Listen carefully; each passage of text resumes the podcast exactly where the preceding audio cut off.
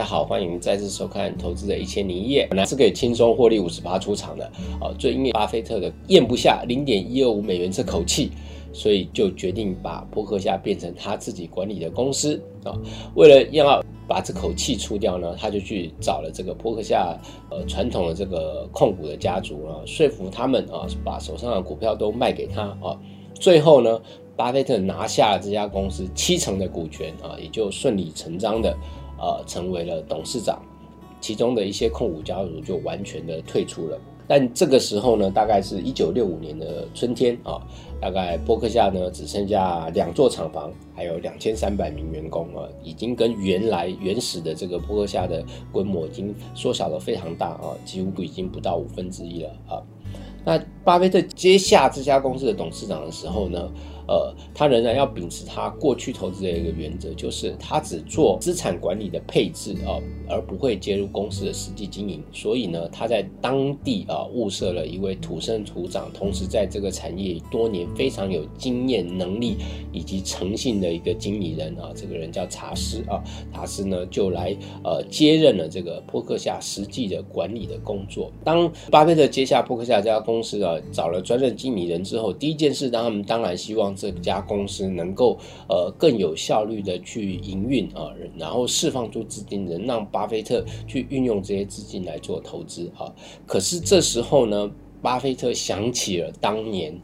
登普斯特机械公司的悲伤的记忆啊。我们在提到登普斯特机械公司的时候呢，有提到就是当时为了解决这家登普斯特机械。厂的营运不善啊，它的这个库存过多啊，经营效率不彰的问题，所以啊裁员了上百人啊。那这个上百人是当时地方上非常重要的劳动力啊，所以让当地的居民非常的痛恨巴菲特哦。那巴菲特为此心情也很糟，所以他就决定他以后一定不要再干这种大规模裁员的事啊。所以在他拿下波克夏公司的时候，他就向当地的媒体保证啊，这个波克夏公司呢。会照常的营运哈，不会再关闭工厂。然后呃，他们希望能够带动这家公司的本业好转啊。那当然，他们也不会再做过多的新的投资。巴菲特希望把他的资金啊，波克夏资金运用到了更好的地方啊。那在巴菲特啊这个资金配置以及这个我们说专专业经理人查斯的努力之下呢，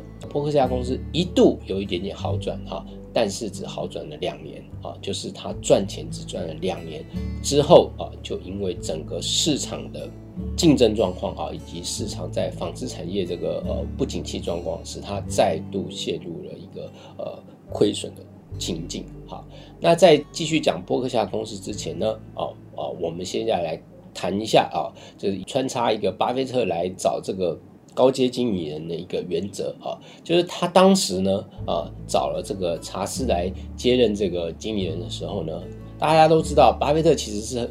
是不主张，呃，用很高的呃奖金啊，或者是很高的股票选择权呃来加冕公司的经营经理人的，因为他觉得啊，给这个高阶经理人这么大的这个股票选择权呢，因为他们等于这些经理人呢。只有诱因而没有风险啊，就是说他们虽然啊经营的很成功啊，可以得到报酬，如果经营的失败，可能会拿不到呃这个股票选择权的价值，可是毕竟还是没有跟这家公司完全站在呃同一条船上哈，所以他比较主张的是，他希望经理人拿出他们自己的钱。呃，来买下各自公司的股票，能跟公司真正站在同一条船上啊，所以他当时建议这个查斯呢，来买下一千股的呃伯克夏的股票。当时查斯的年薪是三万美元啊，在当时虽然已经算是不错的收入了，可是一千股呢，仍然是超过了查斯的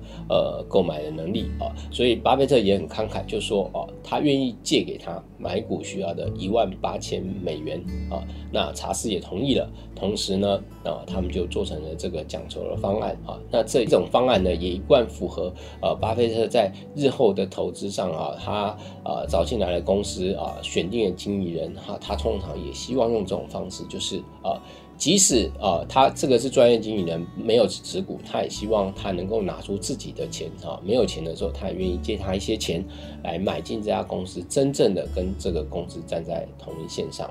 好，那我们接下来再说巴菲特管理这个波克夏公司之后，接下来又发生了什么问题？巴菲特接掌了波克夏公司的前两年啊，一位新的董事长，一位新的总裁。啊，加上一群向心力啊，以及士气都非常高昂的员工啊，在最初的这两年呢，确实啊，让伯克夏有焕然一新之感啊，在一个呃相对竞争的行业中呢，也做出了不错的成绩。他们确实的让这家公司由亏转盈啊，获利了两年。但是啊，市场的竞争还是非常严酷，加上产业的景气也是对他们不利的啊，所以在这两年过后呢，波克夏又再度陷入了亏损的压力啊。虽然亏损不大，但毕竟呃没有办法有效的获利呢，这是让巴菲特非常苦恼的啊。但是巴菲特啊，他还是坚持啊，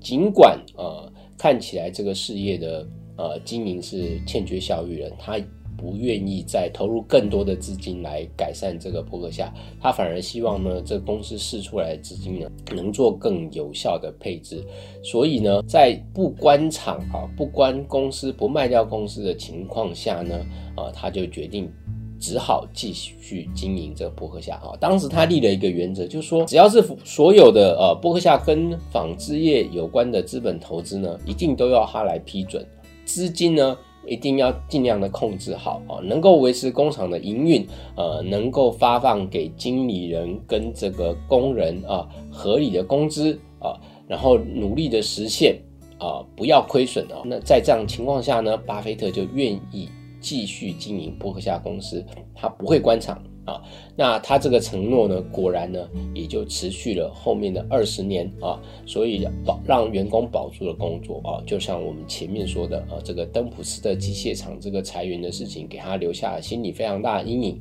啊，他不希望在呃波克夏里面重演啊，所以他就只好认真的经营了这个伯克夏公司，等于几乎是被这家公司绑住了啊。那既然不能卖出这家公司呢，那巴菲特就只好以这家公司。作为他经营的起点啊，他让这家公司作为他的一个投资控股公司，由这家公司为代表呢，去并购啊，或者是去投资其他他觉得呃更有效率的投资案，更有报酬的投资案啊，这就是啊为什么波克夏公司一直到现在啊，从这个一九六五年之后一直到现在年啊二零二一年啊都能够。持续的呃存在，并且成为巴菲特呃作为控股公司中呃唯一的代表啊，就是因为啊当时在一九六五年为了零点一二五美元差价的一个愚蠢的决定啊，那这个愚蠢的决定呢，也影响了这家公司的很多人以及投资市场的很多事。好，波克夏公司的故事我们就讲到这里。